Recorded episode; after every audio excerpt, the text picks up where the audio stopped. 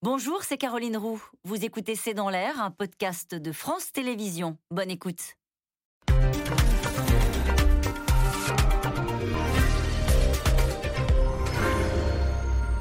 Bonsoir à toutes et à tous. C'est la surprise qui rebat toutes les cartes. Éric Ciotti arrive en tête de la primaire de la droite avec 25,6% des voix, immédiatement suivi par Valérie Pécresse. Exit donc pour euh, Xavier Bertrand qui met fin à sa carrière politique nationale et qui apporte son soutien à Valérie Pécresse, tout comme Michel Barnier et Philippe Juvin. Les finalistes ont deux jours pour convaincre les militants. Verdict samedi à 14h30. Alors, comment analyser ce premier tour? Que dit-il de la droite? Qui est le mieux placé pour l'emporter? Comment analyse-t-on ces résultats du côté de Marine Le Pen et d'Emmanuel Macron? Quelles conséquences sur l'échiquier politique? C'est le sujet de cette émission, ce C'est dans l'air, intitulé ce soir Ciotti, Pécresse, la surprise des LR. Pour répondre à vos questions, nous avons le plaisir d'accueillir Dominique Régnier. Vous êtes directeur général de Fondapol. À lire votre étude 2022, le risque populiste en France, c'est sur la droitisation de la France. Soisy Kemener, vous êtes rédactrice en chef du service politique de Marianne. À retrouver cette semaine dans votre magazine cette enquête sur ceux qui ne s'informent plus, ne s'engagent plus, ne votent plus, avec cette une, la France qui s'en cogne. Géraldine Vosner, journaliste au point, vous suivez notamment l'extrême droite. À lire dans l'hebdomadaire cette semaine votre enquête comment Marine Le Pen a résisté à la vague Zemmour. Et enfin, Bernard Sananès, politologue, président de l'Institut de sondage ELAB. Citons votre étude d'hier hein, qui montre qu'un Français sur deux partage nombre de constats d'Éric Zemmour. Merci à tous les quatre de participer à cette émission en direct. Donc la surprise, Dominique Régnier, je cite Éric Ciotti cet après-midi. Peu de commentateurs auraient parié sur ce résultat aujourd'hui. Ce qui nous intéresse euh, Maintenant, c'est de savoir ce que ce résultat signifie de euh, DLR, puisque c'est l'expression euh, des préférences collectives des adhérents. Et ce qui est frappant, je trouve, c'est la combinaison euh, dans le choix qui a été fait dans les deux, les deux finalistes, la combinaison d'un discours dans lequel on reconnaît des emprunts assez nombreux à François Fillon, une forme de, je ne sais pas si on peut dire libéralisme économique, mais quelque chose qui a à voir avec la réforme de l'État, la réduction euh, des prélèvements obligatoires, des impôts notamment. Et du nombre de fonctionnaires, vous pensez à Valérie Pécresse Absolument. Plus euh, un discours euh, très ferme, très dur sur immigration, intégration, lutte contre l'islamisme, qui est beaucoup plus la marque d'Éric Ciotti, mais que Valérie Pécresse a porté aussi durant ces quatre débats. C'est un peu, je trouve, là, à ce confluent que se retrouvent les LR manifestement. Et on voit bien avec euh, la sélection de Valérie Pécresse qu'ils n'ont pas sanctionné ceux qui étaient partis et qui sont revenus. Donc c'est plutôt sur la doctrine euh, qu'a porté le choix. Ce choix, Soisy Kemener, Xavier Bertrand arrive en avant-dernière position, quatrième sur cinq.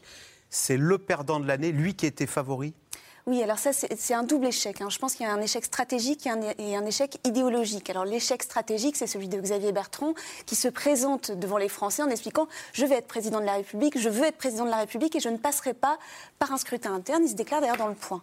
Et puis, au fil, au fil et à mesure des, mois, on se rend compte que son été est un peu raté. Il n'arrive pas à s'imposer comme le candidat naturel de la droite, même s'il est en tête dans les sondages. Euh, c'était Pascal Perrineau, vous vous souvenez, il y avait eu cette étude commandée par LR. Euh, euh, pour savoir s'il y avait des différences entre les candidats qui pouvaient l'emporter. Et il a cette petite phrase, Pascal Perrineau, il dit Personne ne plie le match, il ne plie pas le match. Et c'est l'histoire de Xavier Bertrand, il n'a pas plié le match cet été. Il dit qu'il ne veut pas participer à une primaire ouverte. Il finit par accepter euh, de participer à une primaire fermée. Donc, d'un point de vue stratégique, on n'y comprend plus rien. Pourquoi il se retrouve dans ce congrès? Qu'allait-il faire dans cette galère? Il se retrouve là parce qu'il est contraint et forcé, il ne s'est pas imposé. Puis ensuite, d'un point de vue idéologique, il faut se souvenir que Xavier Bertrand, il quitte les LR juste après l'élection de Laurent Wauquiez en disant Laurent Wauquiez est beaucoup trop à droite, je ne peux pas rester dans ce parti qui est en train de trahir ses idéaux. Euh, je reste sur mon Aventin, c'est-à-dire la région des Hauts-de-France, et puis je reviendrai conquérant euh, une fois que, la purge idéologique aura lieu. Et il revient, il est presque plus à droite que Laurent Vauquier, enfin en tout cas plus, plus ferme sur certaines problématiques régaliennes. Il allait très loin sur l'immigration, sur la sécurité. Donc encore une fois, on n'y comprend plus rien puisque des têtes à queue dans la stratégie et dans le positionnement idéologique qui lui aujourd'hui lui, coûte cher. Qui, lui coûte cher et donc il se retrouve en quatrième place. On a un, peu l'impression de revivre ce qui est arrivé à Nicolas Sarkozy au moment de la primaire LR. Souvenez-vous, il pensait gagner la primaire mm. LR et puis finalement il n'est même pas au second tour. Alors Bernard Sananès, pardon de vous dire ça, mais il y avait un suspense de folie à 14h30. On a redécouvert ce que c'était qu'une élection sans sondage. Ah oui, mais vous auriez pu. Ah bah ouais, oh, Mais, voilà. euh, après, vous auriez pu aussi dire l'inverse. C'est là qu'on s'est rendu compte que les sondages parfois Ah ouais. étaient, pouvaient, Était éclairant. pouvaient euh, être utiles. Parce que vous- c'était impossible de, militer, euh, de, de sonder les militants qui est une cible trop étroite et bien Ah, particulière. puis surtout, pour faire des sondages sur les militants, il fallait avoir accès au, au- au sésame, au coffre-fort, le fichier. Il faut avoir le fichier des adhérents pour réussir à euh, sonder ce qu'étaient ces 150 000 votants. Pourquoi? Juste une raison technique. Quand on demande euh, aux Français est-ce que vous êtes sympathisant de tel ou tel parti, d'abord 4 Français sur 10 disent qu'ils ne sont sympathisants d'aucun parti politique, et ceux qui se disent proches de LR, c'est entre 8 et 10 de, de l'opinion. C'est pas négligeable, ça fait entre 4 et 5 millions d'électeurs. 4 et 5 millions d'électeurs, c'est un corps électoral très différenciant euh, du corps des, militants. Donc ça, c'est la première chose. Deuxièmement, et moi je, suis d'accord avec tout ce qui a déjà été dit, mais je, je prendrai un autre angle. Ce qui me frappe ce soir, c'est une nouvelle fois finalement la fragmentation de l'offre politique. On a quatre candidats entre 20 et 25% Et figurez-vous, et j'ai repris euh, cet après-midi le résultat de la primaire écologiste. La primaire écologiste, il y a eu Ah quatre candidats entre 20 et 25% Un seul a été écarté. Donc ça nous dit, et on le voit aussi dans les enquêtes d'opinion, à quel point aujourd'hui il y a euh, une absence de leadership euh, en général et qu'il y a différents courants qui, même à l'intérieur des partis politiques, euh, je ne vais pas dire divisent, parce que je trouve que ce que l'on a vu aussi finalement dans cette primaire ou dans ce vote pour LR, c'est une fragmentation sans la division. Ce qui n'est pas le cas de la primaire écologiste, où il y avait une vraie division entre deux lignes politiques. Mais chez LR, il y a une fragmentation. On a vu des opinions différentes, on a vu des projets différents, on a vu des Marie Le Pen personnalités a différentes. appelé des clones. Elle a dit ce ne sont que des clones chez En tout, cas, en tout cas, il n'y a rien eu pendant ce mois et demi de campagne qui rende demain le rapprochement, le rassemblement, comme on dit euh, euh, chez les gaullistes, euh, im- impossible ou, difficile. Et sans doute d'ailleurs, quel que soit le vainqueur de samedi, ce rassemblement sera euh, euh, l'élément central des, discours du gagnant, du, gagnant ou de la gagnante euh, samedi soir. Alors, on va trahir un secret. Géraldine Vosner, on est tous surpris par ce résultat. Mais ce matin, quand on vous a appelé pour savoir si vous acceptiez de venir ce soir, vous nous avez livré votre pronostic et vous avez dit Moi, je pense que ce sera Pécresse-Ciotti. Vous, Voilà. l'avez eu bon, mais pas dans le bon ordre. Co- comment avez-vous fait pour deviner Vous étiez dans la tête des militants pour deviner ce matin, vous étiez persuadé que ce serait ça le résultat? Ah, Persuadée, on peut toujours se C'était votre pronostic. Oui, euh, je ne suis pas très surprise parce que euh, Éric Ciotti a fait une bonne campagne. Euh, dans les débats, il s'est distingué avec des positions très droitières, tête tranchée, mais lisibles. Euh, il a pour lui ce passé dans cette famille où il a tout, la cohérence de la ligne qu'il porte, qui est la ligne de Laurent Vauquier et qui est la ligne en fait euh, favorite aujourd'hui du cœur des adhérents des Républicains. Donc oui, il allait pouvoir porter euh, ce cœur d'adhérents. Euh, Valérie Pécresse, les, autres candidats, voilà, personne n'a brillé. Il n'y a, pas eu de drame dans cette campagne, personne ne s'est écharpé. On voit bien que ils ont des positions qui sont re- relativement, enfin, qui vont pouvoir s'accorder. Le rassemblement va pouvoir se faire, mais enfin, on n'a pas eu le moment waouh dans, dans cette primaire où on s'est dit mais évidemment c'est lui ou c'est elle. Ils n'ont pas brillé. Et partant, les, les, les adhérents LR, qu'est-ce qu'ils veulent? Ils veulent gagner. Et on- nous, on a, on a pêché aussi un peu, on leur a servi un roman de journaliste en disant Ah bah celui qui va gagner, c'est celui qui est le plus haut dans les sondages, ou à trois points, ou c'est celui qui veut le plus. Alors, Comme si juste d'aller sur un plateau dire je veux, et ben ça donnait, euh, ça donnait finalement un avantage par rapport aux autres. Euh, les adhérents à LR, non, ils veulent gagner. Ils se sont dit ben quand on n'a pas de personnalité comme ça, waouh, euh, et ben il faut quand même qu'on ait un récit. Et Valérie Pécresse, parce qu'elle est une femme, parce qu'elle est compétente, hein, on a vu sa technicité sur les dossiers, elle peut porter ce récit dans une campagne présidentielle. Euh, de, passion gay, de passion joyeuse. Ah bah au moins on pourra avoir une femme présidente. Et je pense que c'est un bon choix dans une perspective de victoire. Alors c'est donc la surprise de ce premier tour. hein. Éric Ciotti arrive en tête, juste devant Valérie Pécresse. Xavier Bertrand est éliminé. Retour sur ce scrutin avec Juliette Perrault et Juliette Vallon.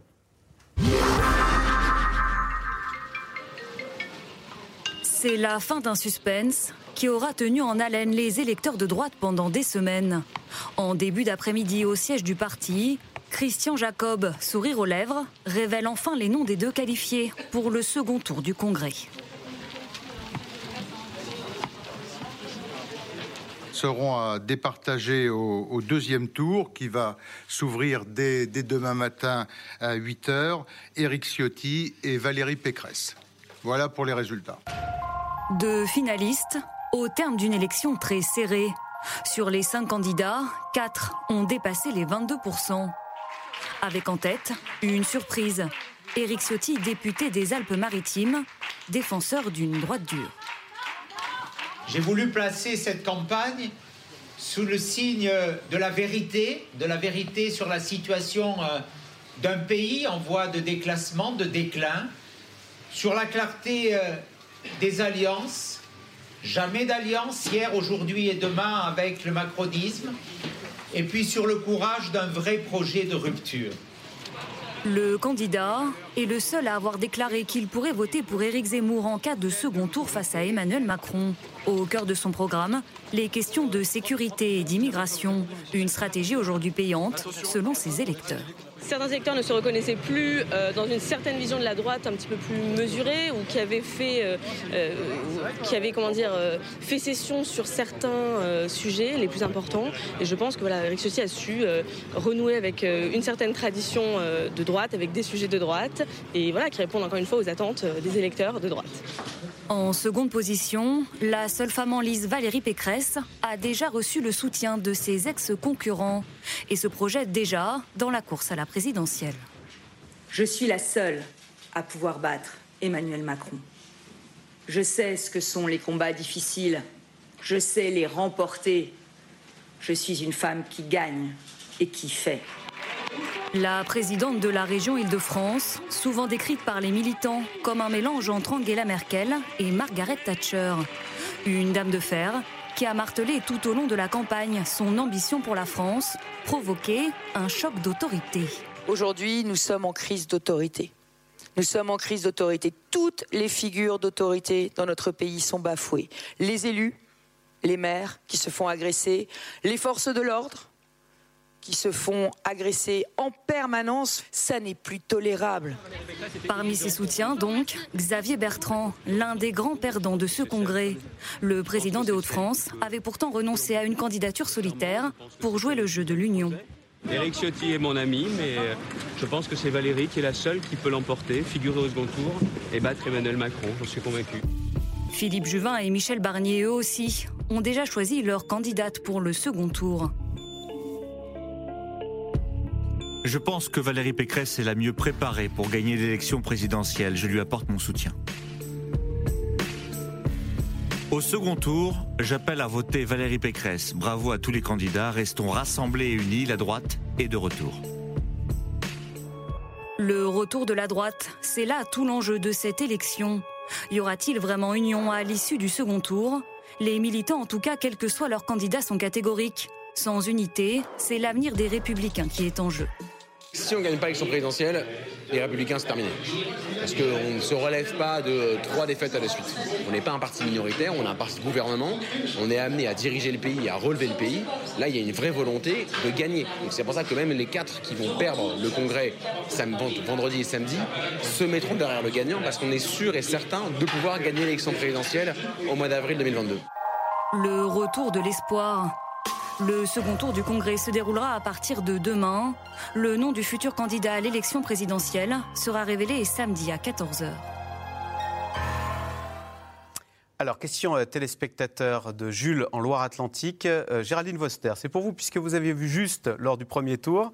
Éric Ciotti a-t-il des chances de gagner contre Valérie Pécresse? Je rappelle que les militants votent demain à partir de 8h et on aura le résultat du second tour samedi à 14h30. Votre pronostic, Alors là, je, ne le crois quand même pas euh, pour euh, plusieurs raisons. C'est parce que euh, même s'il a cette ligne qui plaît à la, au, cœur vraiment des militants, ces, militants historiques, ils sont 80 000. il faut se rappeler qu'au départ, quand la, la, primaire est lancée, c'est 80 000 adhérents et il y a eu 60 000 nouvelles adhésions et les gens qui ont adhéré ont ont adhéré euh, enfin, euh, clairement pour voter pour quelqu'un. Ils savaient déjà pour qui ils allaient voter au moment où ils adhèrent. Et du coup, le report de voix fait que quand même, logiquement, euh, Va- Valérie Pécresse devrait l'emporter. Donc l'arithmétique ne plaide pas pour Éric Ciotti, Soisy Kemener. C'est vrai que tout le monde a apporté son soutien à Valérie Pécresse, mais du coup, Éric Ciotti se retrouve dans la situation, alors enviable, point d'interrogation, du seul contre tous auprès de militants qui sont souvent chauffés à blanc. Oui, et puis il a la force de sa ligne, c'est-à-dire que, vous l'avez dit tout à l'heure, il a une ligne très claire, donc l'idée d'Éric Ciotti, c'est de peser sur l'après, c'est-à-dire quelles sont les, preuves, euh, que va, les preuves d'amour, j'allais dire, que, va lui donner euh, Valérie Pécresse si jamais elle l'emporte samedi, ce qui est le plus probable, mais bon, on va rester prudent, puisque effectivement c'est quand même un corps électoral assez compliqué à cerner, il y a eu beaucoup de cartes faites aussi dans les, Alpes-Maritimes, Euh, mais qu'est-ce qu'elle va dire? Comment elle va toucher à sa ligne? Parce que Éric Ciotti, finalement, l'idée, sa présence, c'est de dire je suis là, donc une partie des voix qui pourraient aller sur Éric Zemmour, je les retiens. Moi, je les retiens dans LR, à l'intérieur d'LR. Et d'ailleurs, ce qui c'est toute la séquence qui était pensée comme une séquence gagnante par Éric Zemmour, ça avait une, une séquence plutôt perdante, dans la mesure où finalement sa déclaration de candidature n'a pas vraiment convaincu, euh, on, verra après ce que ça donne dans les sondages, mais en tout cas, mardi, ça a été un moment un peu compliqué pour Éric Zemmour, et finalement, Éric Ciotti, il dit, mais regardez, les, idées d'Éric Zemmour, elles sont là, elles sont à l'intérieur de LR, et maintenant, je vais faire pression sur Valérie Pécresse pour qu'elle reprenne une partie de mes idées, alors, en sachant que Valérie Pécresse, elle n'est pas du tout sur une ligne centriste, hein, c'est ce que disait tout à l'heure euh, Éric Ciotti lors de sa déclaration pour essayer d'attirer ses soutiens et pour qu'il mobiliser ses soutiens pour qu'ils aillent voter à partir de demain matin, mais Valérie Pécresse a énormément bougé. Droitiser pendant- son discours également. droitiser son discours. Euh, vous le disiez tout à l'heure, c'est le programme de François Fillon, alors avec des amodiations, notamment sur le nombre de fonctionnaires, mais sur le régalien, c'est très fort, et c'est ce qui avait plu aux électeurs de François Fillon pendant la primaire. Et puis finalement, c'est un peu le même parcours, c'est-à-dire qu'elle est celle qu'on n'attendait pas, en tout cas comme la possible gagnante. Euh, alors, je, je sais que vous, vous aviez dit ce matin que c'était le cas, mais c'est vrai que si on revient, un mois au précédent, précédemment, Personne ne pensait que Valérie Pécresse allait pouvoir sortir dans cette position-là de la primaire. C'est un peu la même histoire que François Fillon. Souvenez-vous, on parlait d'Alain Juppé, on parlait de Nicolas Et on- Sarkozy. et on n'avait pas vu Fillon. Là, on parlait, de, on parlait de Michel Barnier, on parlait euh, de Xavier Bertrand pour des raisons différentes. Le parti, euh, les, les sondages, Mhm. finalement, c'est Valérie Pécresse. Bernard Sananès. Bon, D'abord, on peut quand même dire que l'ombre d'Éric Zemmour a, a pesé en permanence sur euh, la campagne LR. Elle a pesé sur les débats. Elle a évidemment fait euh, des thèmes autour de l'identité et de l'immigration un, enjeu encore plus central que ça leur a été le cas de toute façon, parce que, on le sait, dans l'électorat de droite, euh, il a d'ailleurs ce, rapprochement avec, euh, avec euh, l'électorat, cette proximité sur une chose avec l'électorat de Marine Le Pen. Ils ont par ailleurs beaucoup de différences, que ce soit sociologiques ou politiques, mais c'est qu'ils placent les questions d'immigration et de sécurité souvent en tête de leurs euh, euh, préoccupations.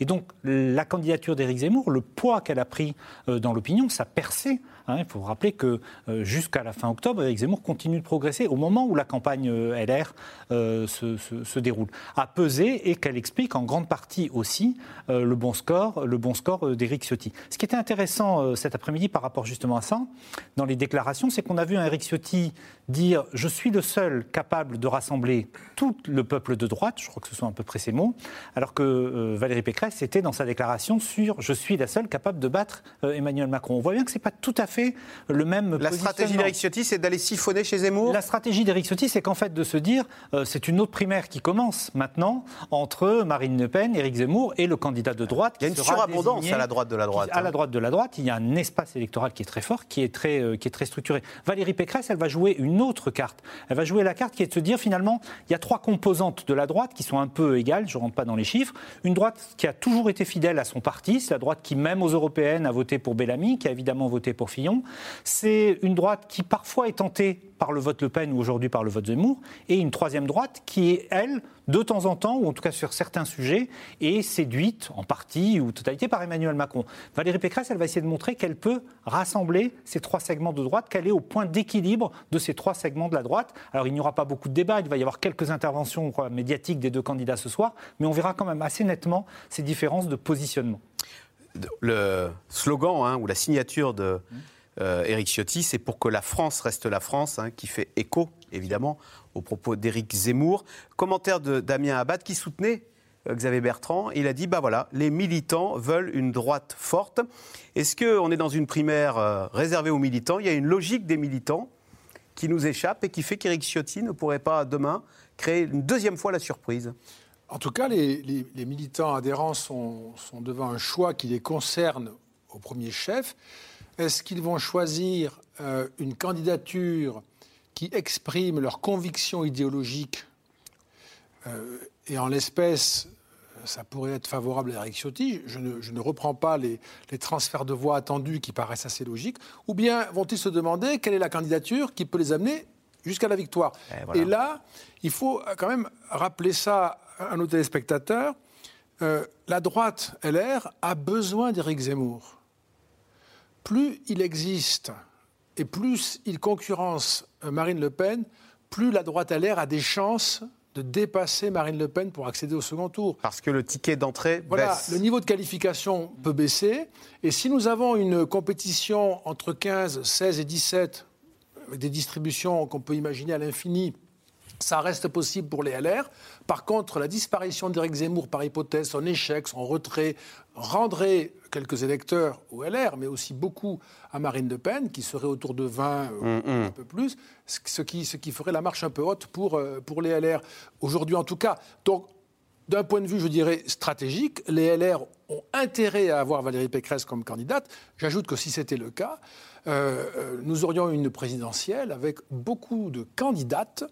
Ça marquerait, je pense, cette élection présidentielle, notamment à la tête du PS et à la tête du, enfin, candidate du PS, candidate des LR. Et pour affronter Marine Le Pen, c'est peut-être pas mal d'avoir cette. euh, les- les- ils peuvent raisonner en ces termes, les, les- les militants. Si c'est ça, ça donne un résultat. Si c'est, on s'en fiche, ce qu'on veut nous, c'est la pureté de la doctrine, c'est un autre résultat. Sauf qu'on a entendu dans le reportage un militant dire nous, on- on veut les- on n'est pas un parti minoritaire, on est un parti de gouvernement, on veut l'Élysée. Il est clair, Géraldine Voster, que c'est Valérie Pécresse qui est la mieux placée pour ravir l'Élysée. Est-ce que du coup, euh, Nicolas Sarkozy ou Laurent Wauquiez, qu'on entend peu, est-ce qu'ils vont se prononcer?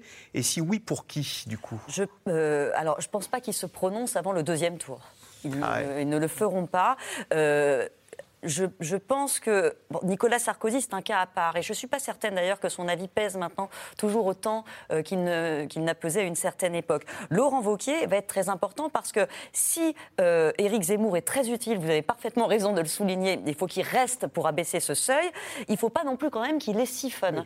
Donc il va falloir, là il est à 14-15, je pense qu'un Éric Zemmour à 7-8, ça leur conviendrait bien. Il va falloir aller retourner, euh, chercher les électeurs qui sont partis chez lui. Laurent Vauquier euh, veut incarner demain, pour après, euh, la droite. Il a une ambition présidentielle un jour, Laurent Vauquier. Jamais il n'ira se mettre derrière un Éric Zemmour, il ne le fera pas. Donc, je pense que la stratégie pour lui, ça devrait consister, dès le 5 décembre, à venir au premier plan et à mettre toutes ses forces dans la bataille, quel que soit le vainqueur, pour incarner justement cette famille de la droite. Et, euh, et aller chercher, parce qu'il y a quasiment que lui qui peut le faire, aller récupérer ses électeurs qui sont partis chez Marine Le Pen et chez Zemmour. Soisy Kemener, quand même, on, s'interroge quand on voit ce hit parade qui place Éric Ciotti en 1 et Xavier Bertrand avant-dernier, alors que c'était le mieux placé dans les sondages. Est-ce que les militants votent avec leur trip ou est-ce qu'ils votent avec leur raison, disant, on a entendu ce militant dire, nous ce qu'on veut, c'est retourner à l'Élysée? Alors, Est-ce que c'est en votant avec Éric Ciotti qu'on retourne à l'Élysée? Alors, déjà, les, les écarts sont très faibles. hein. Si on regarde entre Éric Ciotti et Valérie Pécresse, il y a 665 voix. C'est pour vous donner, le mouchoir de pour poche. vous donner l'idée. C'est-à-dire qu'on a, ça a un effet très important sur la présidentielle, mais on est vraiment sur un mouchoir de poche. Donc, les militants, qu'est-ce qu'ils se disent? Ils fonctionnent par élimination. C'est toujours comme ça, un, un choix dans ce, dans ce genre de congrès. Qui on veut pas, qui on aimerait? Alors, il y a la question de la ligne, effectivement. Éric Ciotti, ligne claire, on peut le suivre, on comprend ce qu'il dit. Mais en même temps, il voit bien que dans les sondages, il est à 6%. Je ne sais pas à combien il est exactement. Autour de 5%. Je- Au premier tour, Voilà. il est à 5-6%. 5%, Mais parce que sa candidature n'apparaissait pas aujourd'hui Voilà. comme crédible. Mais- Ça changerait évidemment s'il était Si c'était le candidat LR, bien mais, sûr. mais il n'a pas été ministre, euh, contrairement par exemple à Valérie Pécresse, à Xavier Bertrand ou à Michel Barnier, qui étaient plutôt les, les candidats, euh, les candidats de, de la catégorie euh, ministrable, premier ministrable et euh, présidentiable. Euh, On donc- disait d'ailleurs qu'il il visait un poste de ministre de l'Intérieur en cas de victoire de la droite. C'était Oui. ça son ambition Oui, voilà, en se exactement. présentant Oui, à, je- à cette cette Mais je pense qu'il- primaire. et je pense qu'il est lui-même surpris de ce qui lui arrive. C'est-à-dire que là, il y a eu un effet, il y a eu un effet de débat. C'est-à-dire que c'était la même chose pendant la primaire des LR en 2016. Il y avait eu un effet de débat très fort pour François Fillon. Là, il y a eu un effet de débat pour Éric Ciotti et puis un peu aussi pour Valérie Pécresse. Mais donc, les, les militants, ils ont envie de gagner parce qu'ils se disent que s'ils ne sont pas au second tour, LR va disparaître. hein, ça a été dit dans ce, dans ce reportage. C'est très important. Et en même temps, ils ont envie de gagner sur une ligne assez, assez précise. Donc ce qui est intéressant, c'est que la conjonction euh, des deux candidatures, c'est-à-dire à la fois celle de Valérie Pécresse, effectivement une femme qui peut l'emporter, euh, qui est en politique depuis très longtemps, qui a occupé énormément de postes, qui est à la tête de la première région de France, euh, c'est quelqu'un d'intéressant. Et en même temps, Eric Ciotti, c'est aussi quelqu'un qui a un- le, cursus, le cursus honorum, comme dit Emmanuel Macron, de la politique, qui a été président du conseil départemental des Alpes-Maritimes, qui, a été, qui est député, qui a été adjoint au départ de Mm, mm. Christian Estrosi. Enfin, il a tout un, tout un parcours déjà derrière lui. Il a soutenu François Fillon dès 2012. Il a participé, euh, il était dans l'équipe de campagne de Nicolas Sarkozy en 2016. C'est quelqu'un qui a, qui a déjà énormément grenouillé à l'intérieur de la droite. Donc finalement, la conjonction des deux donne, donne l'idée de ce que les militants veulent aujourd'hui. Ils veulent une ligne claire et puis en même temps, ils veulent quelqu'un en passe de l'emporter. Et ce qui est très intéressant pour Valérie Pécresse, c'est que certains proches de Valérie Pécresse avaient très peur que les militants LR ne veuillent, ne veulent, pas, voter, ne veuillent pas voter pour une femme. Ça, c'était vraiment des choses qu'on entendait dans son équipe de campagne. Misogynie en se demandant, si, en disant, elle a des très bonnes idées, elle a repris le programme de François Fillon, elle a d'ailleurs des proches de François Fillon autour d'elle, euh, d'anciens proches, Ouais. euh, Patrick Stefanini, directeur de campagne, Igor Mitrofanov, l'ancienne et excellente plume de François Fillon, c'est quelqu'un qui, qui écrivait parmi les plus beaux discours de la République. Et donc, euh, la question était de savoir si les militants allaient pouvoir se tourner vers une femme. Et là, c'est intéressant de, de voir ce résultat. Bernard Sananès, le fait qu'elle ait eu euh, immédiatement le soutien de Xavier Bertrand, ce qui ne devait pas être facile, parce qu'on imagine la déception hein, de Xavier Bertrand, qui s'est immédiatement rangé derrière Valérie Pécresse, qui s'est même affiché, mais aussi de Michel Barnier, de Philippe Juvin. Ça montre que la droite sent bien qu'il faut la gagne et que ce n'est pas le moment d'afficher ses rancœurs. Vous savez, il va y avoir une question euh, très rapide qui va se poser à la droite, et notamment à l'électorat de droite. Est-ce que l'électorat de droite recommence à y croire ou pas? Ça, c'est une vraie question. C'est une question qui donne la dynamique de campagne. Pour l'instant, on a un favori, je parle pour la qualification second tour, je ne parle pas pour l'élection. Emmanuel Macron semble, pour l'instant, il faut être très prudent, qualifié au second tour, et il y a une bataille pour le deuxième fauteuil. Dans cette bataille pour le deuxième fauteuil, celui qui sera présent au débat, peut-être face à Emmanuel Macron, Marine Le Pen a repris des forces. On l'a dit tout à l'heure, elle est aujourd'hui, par exemple, dans la dernière enquête ELAB, autour de 20%. Est-ce que la désignation du candidat ou de la candidate LR va permettre à la droite de retrouver cette dynamique, va permettre à ce que l'électorat de droite se dise, bah oui, on peut être au second tour, on peut recommencer à avoir euh, quelques chances d'être sur ce second fauteuil. Auquel cas, évidemment, ça change tout, parce qu'un électorat qui pouvait être tenté par Éric Zemmour, le voyant faiblir peut-être, on verra si ça se poursuit dans les prochaines enquêtes, peut à ce moment-là se dire, ben non, le vote utile, ça peut être le vote pour le candidat LR. Si à l'inverse, le candidat LR ou la candidate LR ne crée pas cette dynamique dans les prochaines semaines, en tout cas avant janvier, l'autre euh, risque, c'est qu'à ce moment-là, des électeurs de droite se disent, bien perdu pour perdu, à ce moment-là, votons pour la ligne qui nous correspond Mmh, le mmh, plus, mmh. et donc votons pour Éric Zemmour, voire pour certains, pour Marine Le Pen. Donc ce qui va se jouer au-delà même de la désignation du candidat ou de la candidate, j'allais dire quel qu'il soit, c'est est-ce que cela permet à la droite de recréer euh, cette dynamique qui n'a pas existé du tout pendant la campagne interne LR. hein. Il faut rappeler que pendant les 6-8 semaines de campagne Les intentions de vote des candidats de droite n'ont quasiment pas progressé. Alors vous me direz c'est normal, c'était une campagne interne, mais quand même, il y a une couverture média abondante. Ça n'a pas créé euh, cette dynamique déjà qui aurait pu euh, le booster. Alors justement, Dominique Régnier, comment analysez-vous la capacité de Valérie Pécresse à faire renaître cet espoir, à enthousiasmer les foules? Euh, On l'a dit bonne dans les débats, elle est apparue un peu, lors de cet après-midi, là, un peu plus tout dans la maîtrise, presque sur la défensive. Je ne sais pas comment, vous, avez, évalué sa, sortie cet après-midi. De toute façon, ça fait déjà quelque temps qu'elle est, sur un chemin de, transformation. On le voit bien. Euh, euh, elle a fait pour cette campagne beaucoup plus de, rencontres, de meetings, de, discours. Ça avait été déjà le cas pour euh, sa réélection lors des régionales de 2021. Euh, elle, assume manifestement beaucoup plus une, une ambition nationale. Euh, et c'est en train de, de changer euh, l'image qu'elle donnait jusque-là. Au fond, Ses points forts, c'est quoi? Pour, pour, euh, bah, je, je- je pense que ce qu'elle a bien fait pendant, la, pendant les débats, bon, le résultat en atteste, euh, c'est d'affirmer euh, une ligne qui, euh, sur le plan euh, économique, euh, pour la politique générale, comme sur le plan régalien, euh, était énoncée en des termes d'une grande clarté, au fond. Là, alors, avec euh, Éric Ciotti mis de côté parce qu'il avait aussi cette caractéristique, là où les autres candidats semblaient euh, chercher des chemins qui ne froissent personne, qui... euh, plus dans la manœuvre. Oui, et puis c'est un peu curieux parce que une primaire dans un parti, ça se gagne quand même avec une certaine. euh, Il faut un peu de radicalité, si- sinon euh, les militants euh, ne se reconnaissent pas. Et elle l'a bien fait, finalement. Elle est restée euh, la candidate donc aux primaires euh, qui incarne une droite de gouvernement. Deux tiers Merkel, un tiers Thatcher. Disait-elle, voilà. Et on lui disait, mais où vous êtes vous Et elle disait, je suis la synthèse, répondait-elle. C'était euh, sur France Télévisions. Et, et- et là, maintenant, au fond, ce profil-là d'une personne qui peut projeter la compétence technique, la capacité à faire, et qui est euh, désormais capable d'entendre cette France très à droite, euh, peut lui, lui apporter hein, les sources d'un- d'une progression dans l'opinion. Géraldine Vester, il n'y avait pas d'effet waouh? Donc on ne croit plus au Père Noël ou à... Mais je vous dis, le, le fait même que la droite de gouvernement, pour la première fois, investisse une femme, ben c'est waouh. C'est waouh finalement. Euh, et c'est peut-être ça qui va. D'ailleurs, le- elle a joué là-dessus. hein. Elle a, pas- mais elle a eu raison, bien sûr qu'elle a joué là-dessus, et euh, ça va être une partie importante de la campagne. euh, malgré elle, je veux dire, elle- elle a même pas besoin d'app- d'appuyer la chose. Donc déjà, Les Français ont envie d'une femme pour- ça, donne quand même une petite image de modernité à, à cette droite qui en avait bien besoin. Pardonnez-moi. Et on parlait de ses points forts. Je pense que l'un de ses points forts aussi, c'est il est quand même C'est que euh, elle avait, en quittant les, LR en 2017, fondé son mouvement, et le mouvement a travaillé, a produit, a fait un travail en fait que, les Républicains, le parti, n'a pas forcément fait. Je pense notamment sur l'écologie. Elle a développé euh, un projet, une pensée euh, qui, pourrait être débattue, mais le, truc existe et ça, elle s'y est pris très en avance parce qu'on a beaucoup sous-estimé la volonté de Valérie Pécresse. hein. On entendait toujours, Xavier Bertrand en veut. Euh, vous y trompez pas, elle, elle- elle le veut très très fort et depuis très longtemps.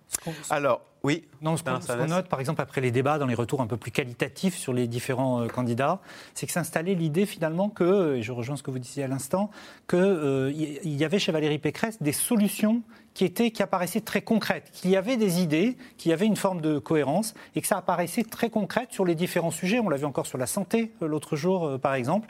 Et ça, ça lui été plutôt reconnu. Et puis, elle a réussi d'abord à ne pas apparaître moins euh, ferme sur les questions régaliennes qu'Éric Ciotti. Elle a une ligne qui est différente, mais elle n'a pas été prise en défaut, ce qui aurait pu la gêner chez un parti de l'électorat de droite. Et enfin, c'est très important, on le sait, pour cette partie d'électorat de droite, elle a, notamment sur son bilan à la tête de l'Île-de-France, euh, mis en avant sa capacité à bien gérer. Et on sait que les questions économiques, financières, les sujets d'endettement et tout sont très importants pour ce segment électoral. Alors, Marine Le Pen a qualifié ce résultat de primaire de la droite de quatre quarts bretons, avec euh, quatre candidats dans un mouchoir de poche. Marine Le Pen, qui après un passage à vide, hein, on l'a dit, regagne du terrain dans les sondages et veut à nouveau y croire. Sujet de Julien Launay et Léa Dermidjian. Des mesures et des chiffres. Place au fond cet après-midi. Marine Le Pen choisit de mettre en avant son programme. Et pour cela, elle s'appuie sur ses fondamentaux, comme l'immigration. Je veux le dire sans détour, rarement un pays n'aura été si généreux au point de se ruiner et d'abandonner ses propres enfants. Une chose est absolument sûre. Grâce à ces économies significatives, nous pourrons mettre en œuvre une politique sociale alternative, notamment en faveur des familles françaises. Nous avons besoin d'immigration. Cette semaine, Marine Le Pen cherche à attirer la lumière médiatique sur son projet. Dans la presse du jour, elle présente un autre dispositif pour imposer les plus riches. Feuille de route écornée en fin d'entretien par la candidature d'Éric Zemmour. Je pense que son état d'esprit n'est pas celui qu'il faut pour gagner. Et ne fait pas un projet. Attaque cinglante, après avoir demandé dimanche aux polémistes de faire profil bas. C'était avant qu'il ne se déclare. La mue de polémiste en candidat à la présidentielle ne s'est pas faite. Voilà, il n'a pas l'air euh, très à l'aise dans, cette, euh, dans cet exercice. Je l'appelle à, à se rassembler. euh, euh, encore une fois, je pense que l'exercice de candidat à la présidentielle est un exercice dans lequel il n'est pas à l'aise, il n'apporte pas une plus-value supplémentaire à, nos idées. La chef de file du Rassemblement national face à une concurrence frontale. Depuis peu dans les sondages, les courbes s'inversent et elle reprend l'ascendant. De quoi raviver la flamme, mais cette dynamique pourrait être en trompe-l'œil. En 2017, la demande de radicalité dans l'opinion, c'était effectivement Marine Le Pen et Jean-Luc Mélenchon qui, au premier chef, étaient parvenus à l'incarner. Aujourd'hui, on le voit dans les intentions de vote, et la Fondation Jean Jaurès a fait une grosse étude sur la France d'Éric Zemmour. La demande de radicalité, c'est aujourd'hui Éric Zemmour qui la capte. En se dédiabolisant et en se banalisant, elle a ouvert à sa droite un espace pour une figure nouvelle et plus radicale qu'elle. Et c'est l'espace qu'Éric Zemmour est venu occuper avec un succès supérieur encore à ce qu'on aurait pu imaginer. Résultat des courses, on se retrouve aujourd'hui avec une double extrême droite en réalité. Une extrême droite normalisée, banalisée, et une extrême droite radicalisée. Pour l'électorat du RN, cette nouvelle offre politique incarnée par Éric Zemmour est-elle plus séduisante? Ce retraité d'une soixantaine d'années est investi dans le parti depuis un moment. Il a adhéré en 2010. Ah oui, alors voilà toute l'historique. Euh, alors 2021, 2020, vous voyez, 2019, 2018, 2017, la campagne présidentielle. Pour lui et sa femme, elle aussi militante, il n'y a pas photo. C'est l'original plutôt que la copie. Oui. Tu as envoyé les mails pour euh, la prochaine action de ce week-end là? Non, pas encore. Il reprend euh, ce que Marine Le Pen dit depuis déjà très longtemps. Donc, euh, il n'apporte rien de plus. Donc, euh, je pense que non, je ne pas du tout, je suis pas du tout attirée par lui. et puis lui, pour, pour ma part, il ne parle pas au peuple. Hein. il parle à une certaine catégorie de personnes. Éric Zemmour est, simplement sur des constats hein, qui sont d'ailleurs un peu caricaturaux quand même, malgré tout. Et alors que Marine Le Pen a déjà, euh, a, déjà commencé à engager les premières mesures de son programme, et voilà, sur l'immigration notamment. Ce week-end, le Congrès des Républicains et le premier meeting d'Éric Zemmour feront la une de l'actualité. Marine Le Pen, elle, se rendra en Pologne, où elle retrouvera notamment le Premier ministre hongrois, Viktor Orban. Alors, question téléspectateur, Soisy Kemener, c'est Eric en Haute-Garonne. Si Eric Ciotti est battu samedi, peut-on imaginer qu'il s'allie immédiatement à Eric Zemmour? Eric Ciotti, dont je rappelle le slogan est Pour que la France reste la France. Alors, on peut toujours avoir des surprises énormes en politique, mais a priori, absolument pas. Euh, Éric Ciotti, il ne faut pas l'imaginer du tout comme un paria au sein du parti LR. Au contraire, hein, il, est, il, est, il, a fait la campagne pour François Fillon en 2012 avec Valérie Pécresse et Laurent Vauquier. Ils se connaissent très bien. C'est quelqu'un qui est très intégré dans les arcanes du parti. Euh, c'est quelqu'un qui est apprécié. Euh, alors, il a des positions euh, qui le, qui, le, placent euh, bien à droite du parti, même très à droite du parti, euh, du centre de gravité. Enfin, pas des, pas des pas des militants, euh, mais des cadres, de, des cadres de LR. Mais il est pleinement dans ce parti et il a plutôt intérêt à faire peser sa ligne à l'intérieur du parti. Alors, je vous dis ça, on est au mois de décembre, on a toujours énormément de surprises dans les campagnes présidentielles, mais vu euh, le début de semaine d'Éric Zemmour, euh, je sais que certains l'ont rejoint, Charles Millon, etc. Mais pour l'instant, je pense qu'Éric Ciotti est très bien au sein de son parti. On va voir, les choses peuvent mal se passer, il peut toujours y avoir des événements de campagne, mais à ce stade, il est beaucoup plus simple pour lui d'imaginer jouer sa différence de ligne politique pour espérer, si jamais Valérie Pécresse l'emportait, on ne sait pas ce qui peut se passer dans les mois qui viennent, euh, avoir un poste, ministre de l'Intérieur, etc. Il a beaucoup plus de, chances de jouer sa différence avec, euh, avec Valérie Pécresse euh, plutôt que de jouer une similitude avec un Éric Zemmour qui finalement aurait, a besoin de ralliement de poids mais n'a pas besoin d'une personnalité qui a exactement la même ligne que lui. Géraldine Vostin, est-ce qu'il y aura une unité au long cours derrière? Alors d'abord, ça va commencer le 11 décembre. Hein. il, va y avoir un grand meeting Porte de Versailles. Donc tout le monde, tous les, tout, tout LR derrière le candidat qui sera désigné samedi. Mais est-ce que cette unité va être maintenue au long cours? Est-ce qu'il ne peut pas y avoir certaines tentations? Euh, je ne sais pas, Nadine Morano, etc., estimant que finalement on ne s'y retrouve pas avec Valérie Pécresse et qu'il y a une offre peut-être à, euh, à la droite de la droite qui peut être plus alléchante. C'est le défi des républicains aujourd'hui. Je pense qu'ils ont cette volonté de maintenir cette unité. Je pense qu'ils ont quand même à peu près tout pour pouvoir la maintenir. Et je ne crois pas beaucoup au ralliement euh, derrière Eric Zemmour. Et j'y crois à mesure que les semaines passent et que sa campagne euh, prend forme. J'y crois de moins en moins, pour ainsi dire. Euh, c'est un peu comme s'il avait raté son moment. Il est monté très très vite, très fort. Euh, et le calendrier n'était pas le bon finalement, parce qu'il y a eu euh, entre la mi-octobre et aujourd'hui une espèce de plateau, de flottement, où il n'était toujours pas déclaré candidat, où il n'a n'avait toujours pas présenté de, moindre élément de, programme.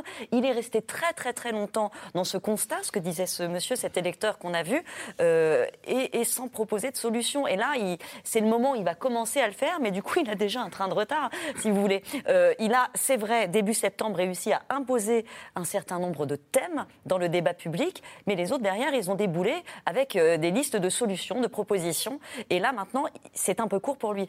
Dominique Régnier, ce matin, Marine Le Pen, dans Le Parisien, dit que Éric Zemmour n'a plus d'élan, plus de dynamique, et en réalité, sa, sa, candidature est devenue inutile. Le moment Zemmour est passé? C'est une possibilité. Euh... Alors, on va voir dimanche. Hein. Il y a son on, grand meeting on va voir dimanche, à Villepinte. Voilà. En fait, cette élection, euh, attendons-nous à ce qu'elle soit particulière.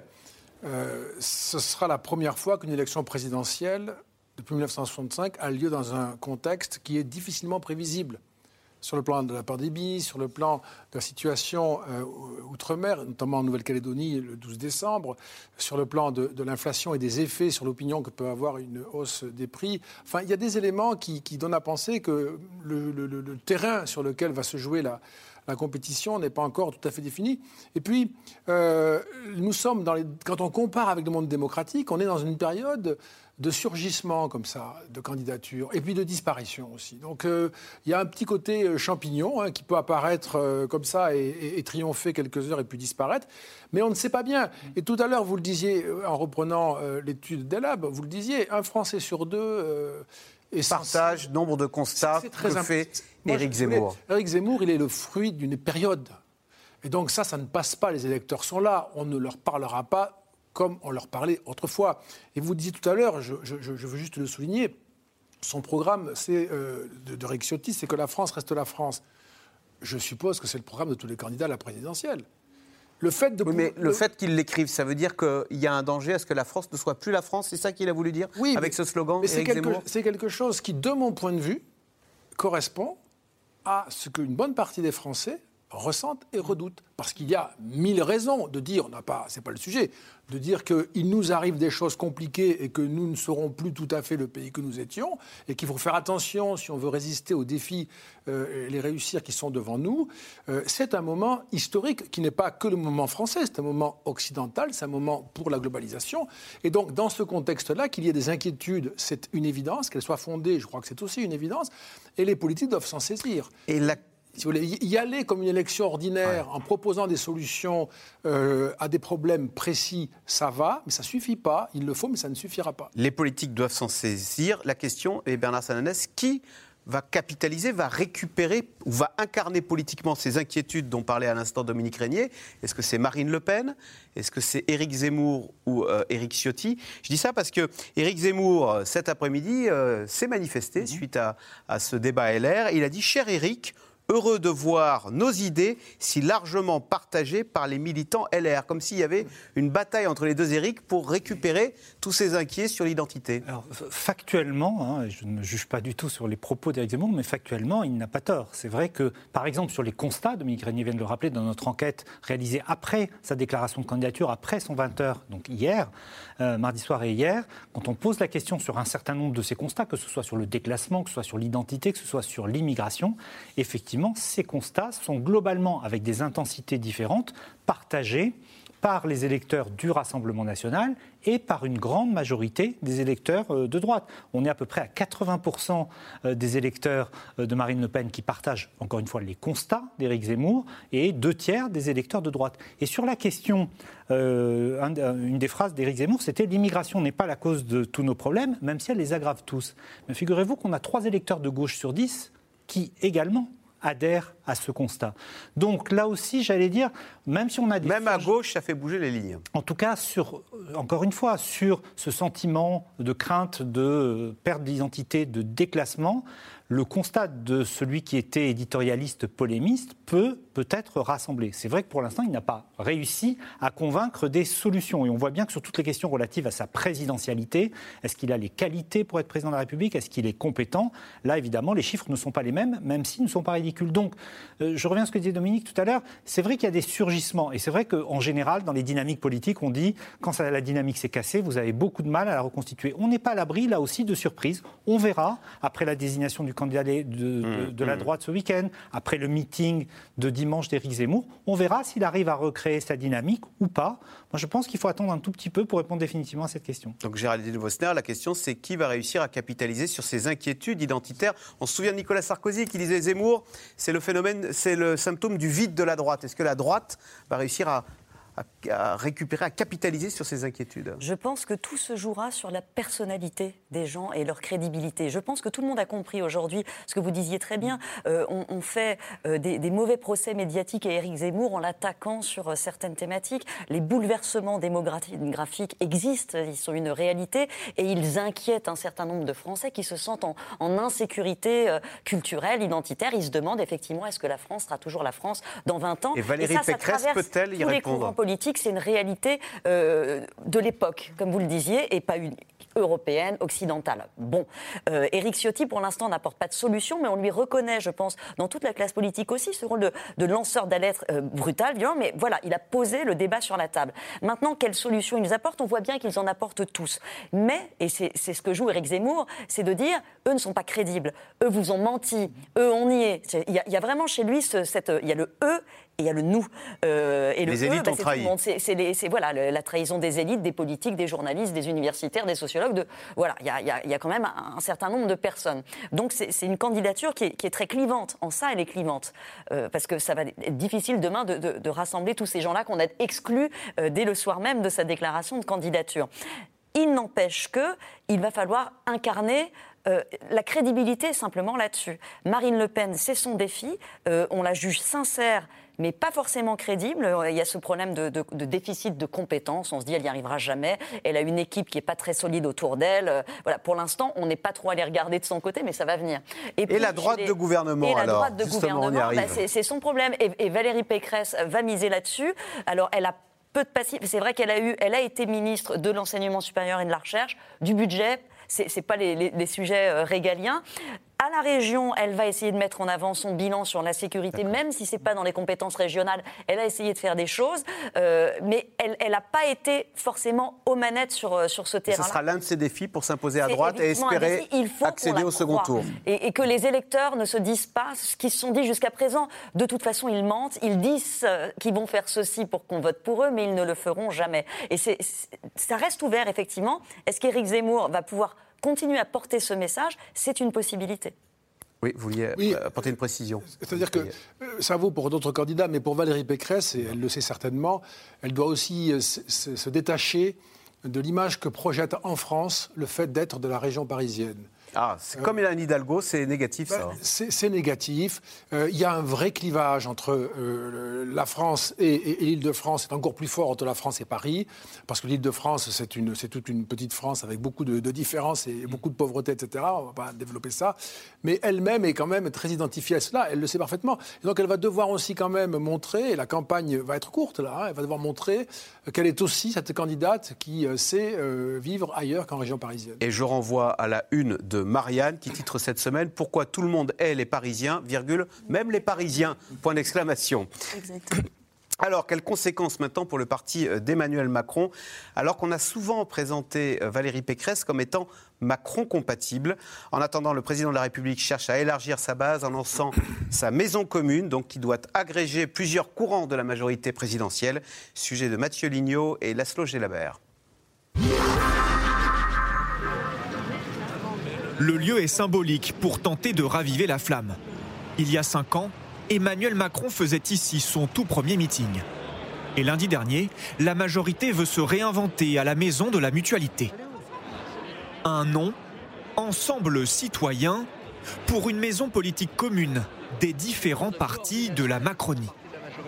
Présidentielle et cette structure-là. Ce soir, c'est euh, le lancement d'un mouvement qui fédère toutes les forces de la majorité euh, présidentielle derrière le président de la République, évidemment sans ambiguïté, vous l'avez entendu euh, ce soir, mais qui a cette ambition de structurer l'espace central qu'on a fait émerger dans la vie politique française. Je suis très heureux du succès de cette soirée. Euh, c'est formidable parce qu'on a monté ça, comme vous savez, en quelques jours, j'allais dire en quelques heures. Et vous avez vu l'enthousiasme que ça suscite. Pourtant, la maison commune a mis du temps à se construire. François Bayrou a bien lancé l'idée il y a deux ans, mais les travaux sont restés au point mort. Personne ne s'entendait sur les fondations, jusqu'à il y a quelques semaines. L'objectif de l'association politique est de se coordonner pour les législatives. Les investitures, une question toujours sensible. Je sais qu'au moment où euh, les élections législatives se profilent, il peut toujours y avoir euh, des tensions, des discussions, ça fait partie de la vie politique. Mais je sais aussi qu'il faut savoir franchir une haie après l'autre. Et là, la haie qui se présente devant nous, ce sont les élections présidentielles. Il vaut mieux l'aborder rassemblée que séparée. C'est exactement ce que nous faisons ce soir. Cette soirée est aussi un meeting de pré-campagne pour Emmanuel Macron. La majorité présidentielle martèle toujours sa stratégie pour saper la droite et la gauche. Si on devait revenir à cette définition de ce grand courant, ce qui est certain, c'est que ce n'est pas une fusion-acquisition. Le Parti socialiste, comme les républicains, nous l'ont déconseillé. On a vu dans quel état de ruine ils sont aujourd'hui. Je suis atterré par la campagne des LR, faite de mauvaise foi, de mensonges éhontés. Ensemble citoyen, c'est une famille hétéroclite, avec les poids lourds, LREM et le Modem, et d'autres petites chapelles beaucoup plus confidentielles, comme Agir ou Territoire de Progrès.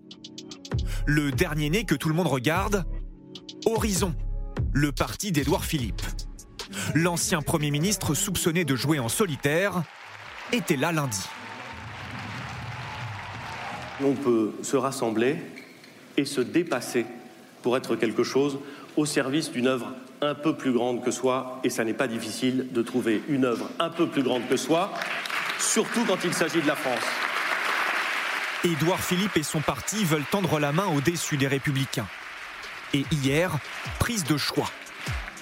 Le maire de Nice, Christian Estrosi, rallie la maison commune via l'ancien Premier ministre et les deux nouveaux copains s'affichent ensemble.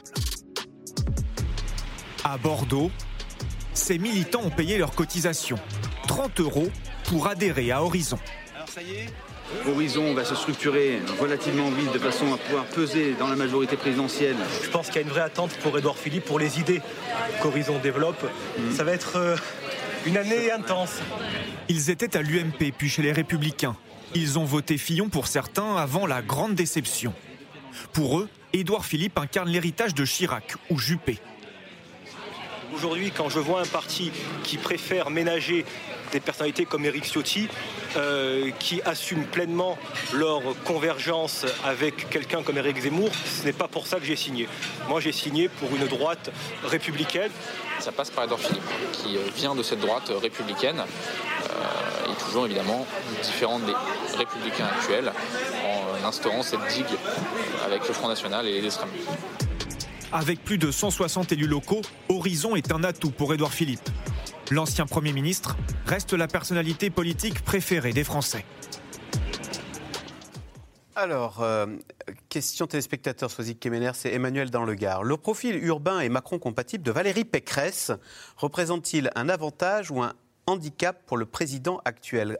À l'Élysée, comment voit-on cette victoire possible demain de Valérie Pécresse? C'est le pire des scénarios pour Emmanuel Macron. C'est-à-dire qu'on a à la fois une femme, euh, alors beaucoup disent qu'elle aurait pu être son, Premier ministre, mais en même temps, Valérie Pécresse, c'est une femme de droite, qui n'a jamais quitté la droite, qui ne peut pas être accusée, comme l'est Emmanuel Macron, euh, de, de, concilier de, concilier parfois le et en même temps.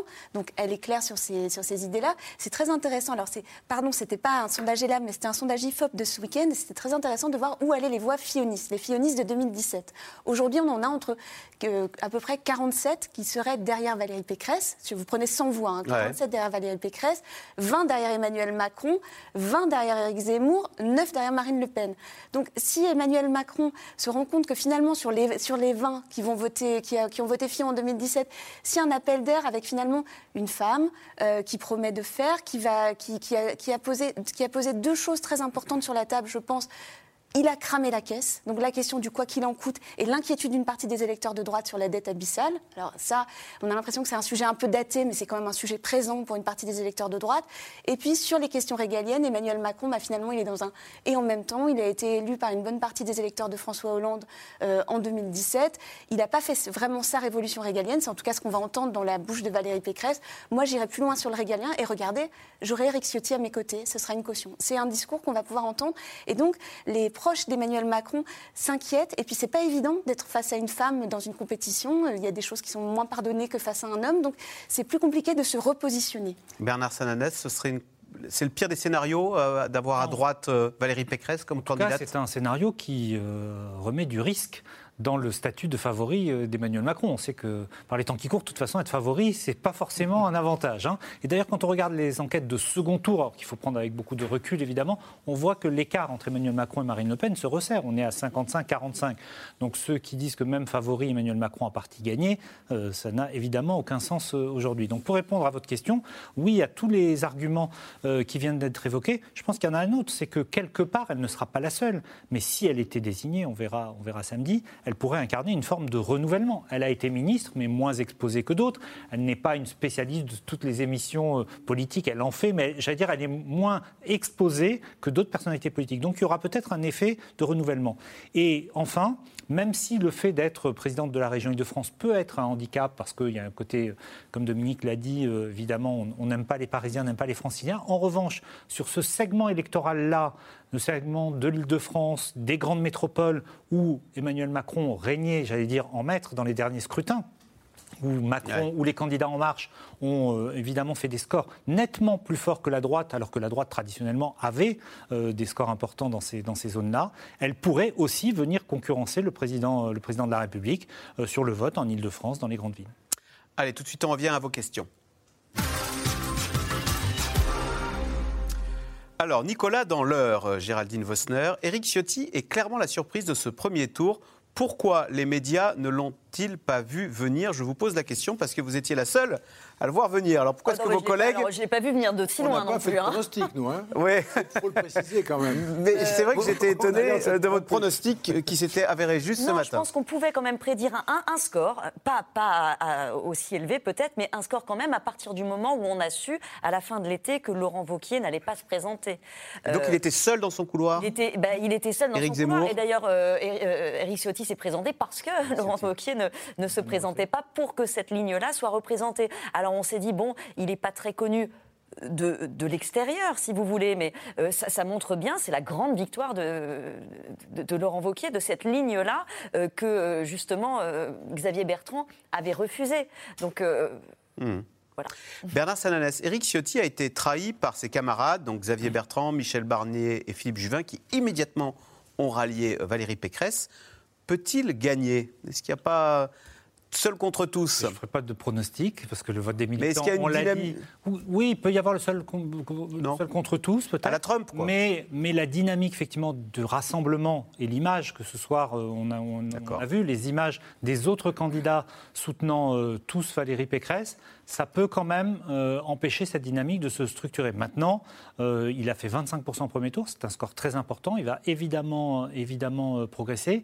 Il a réussi parce que, un, il a une fédération extrêmement importante, les Alpes-Maritimes. Dans le sud-est, il a dû faire énormément de voix, mais pas seulement, c'est la première chose. Deuxièmement, il a installé une ligne et une forme de radicalité. Troisièmement, il n'a pas parlé que de questions régaliennes. Au début, il n'a parlé que de questions régaliennes. Ensuite, il est venu sur des sujets qui, là aussi, étaient importants pour l'électorat droite. Je pense par exemple à la question des droits de succession, à la question fiscale.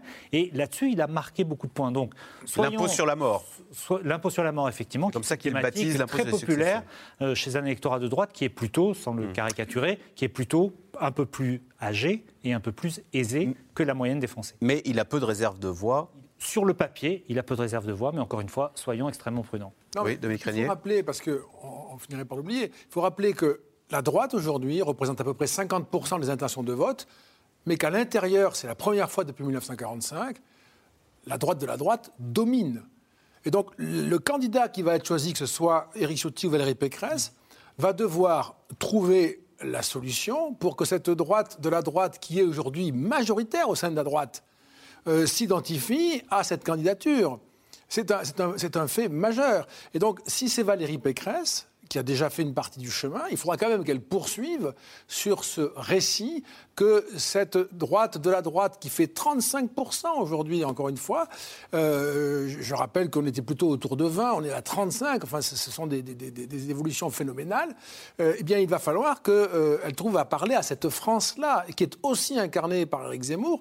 Et, et, encore une fois, ce n'est pas simplement l'affaire des acteurs, des candidats ou de ceux qui parlent. Il y a des Français très nombreux qui veulent que ce soit représenté dans la présidence. Donc Valérie Pécresse fera une candidature bien à droite et pas du tout au centre si elle veut l'emporter euh, au second tour. Il faudra qu'elle soit capable de, défendre euh, ce qu'elle est, c'est-à-dire une femme capable de gouverner, de prendre de grandes décisions, de réformer, etc., d'être crédible. Mais il faudra qu'elle parle aussi, comme vous le disiez tout à l'heure, avec ses tripes à ces Français qui aujourd'hui euh, ont souvent le, cœur qui bat quand ils imaginent l'avenir de leur pays. Sinon, ça ne marchera pas. Il va falloir ces deux dimensions. Laurent Vauquier étant proche d'Éric Ciotti, appellera-t-il à voter pour ce dernier Laurent Vauquier? Stéphane, dans la Loire, qui pose la question. Alors, pour l'instant, euh, Laurent Wauquiez ne s'est pas prononcé hein, dans, le, dans le cadre du Congrès. Et à mon avis, alors l'avantage, c'est qu'il y a très peu de temps entre le premier et le second tour. Alors, c'est pour éviter qu'il y ait du sang. Sur, voilà, c'est pour éviter qu'il y ait du sang sur les murs, mais ça permet aussi justement qu'on n'aille pas tendre le micro à tous les grands chefs qui ne se sont pas prononcés, Gérard Larcher, Laurent Wauquiez, etc. Enfin, Jean-François Copé, il y a énormément de personnes qui n'ont pas dit pour qui, qui il soutenait. Après, Laurent Wauquiez, c'est un moment assez délicat pour lui, je pense. Il faut se souvenir qu'il y avait sur la ligne de départ, il y avait des ministres de Nicolas Sarkozy qui étaient soit dans la primaire, soit à l'extérieur de la primaire. Laurent Vauquier, Valérie Pécresse, Xavier Bertrand, c'est des gens qui se regardent depuis des années. Vous savez, on grandit ensemble, ils, se sont retrouvés au gouvernement, ils sont sortis, ils ont choisi des candidats différents, et puis c'était leur moment. Le moment, alors Laurent Vauquier n'a pas, a choisi de ne pas concourir, il aurait pu l'emporter d'ailleurs. Il a choisi de ne pas concourir cette fois-ci parce qu'il avait fait la lecture finalement que la droite ne pouvait pas l'emporter cette fois-ci. Et là, il va être obligé sans doute de soutenir Valérie Pécresse. Ça va être un moment assez difficile, je pense, pour lui, euh, parce que finalement, euh, toute la question, c'était d'avoir une droite suffisamment forte pour qu'elle existe encore après, le, après la présidentielle. Ah Mais en même temps, si Valérie Pécresse est trop forte et trop, fait une trop bonne campagne, euh, l'hypothèse Vauquier s'éloignera. Donc il faut, un, il faut un bon dosage pour Laurent Vauquier, mais je pense qu'il n'a pas intérêt à, à, se déterminer pour l'instant. Pour qu'elle existe après la présidentielle, parce qu'il y a un scénario catastrophique où si la droite faisait un très mauvais score, elle imploserait une partie chez Macron Type, euh, la catastrophe pour la droite, c'est le scénario du 10 avril à 20h01 où elle est éliminée une nouvelle fois du second tour. Et là, à ce moment-là, c'est l'explosion, effectivement, parce que la droite ne peut pas se remettre d'être éliminée pour la deuxième fois. Ça a été le cas pour la première fois de, son de l'histoire de la Ve République en 2017. Si c'était le cas à nouveau, et on le voit bien dans ce qui s'est dit un peu cet après-midi, on le voit bien, on aurait effectivement à ce moment-là la question de savoir, mais alors la droite n'est pas au second tour, messieurs, Vauquier, Pécresse, Bertrand, vous votez pour qui? Encore une fois, on parle d'une hypothèse. Vous votez pour Marine Le Pen ou vous votez pour Emmanuel Macron? Marine Le Pen ou Éric Zemmour? Et là, chacun va choisir son camp. Et à ce moment-là, il restera de choses de l'air. Alors qu'à l'inverse, si la droite se qualifie pour le second tour, elle reprend, même si elle perd son statut de premier opposant, elle fait élire beaucoup de députés et on revient sur un scénario qui est un peu différent.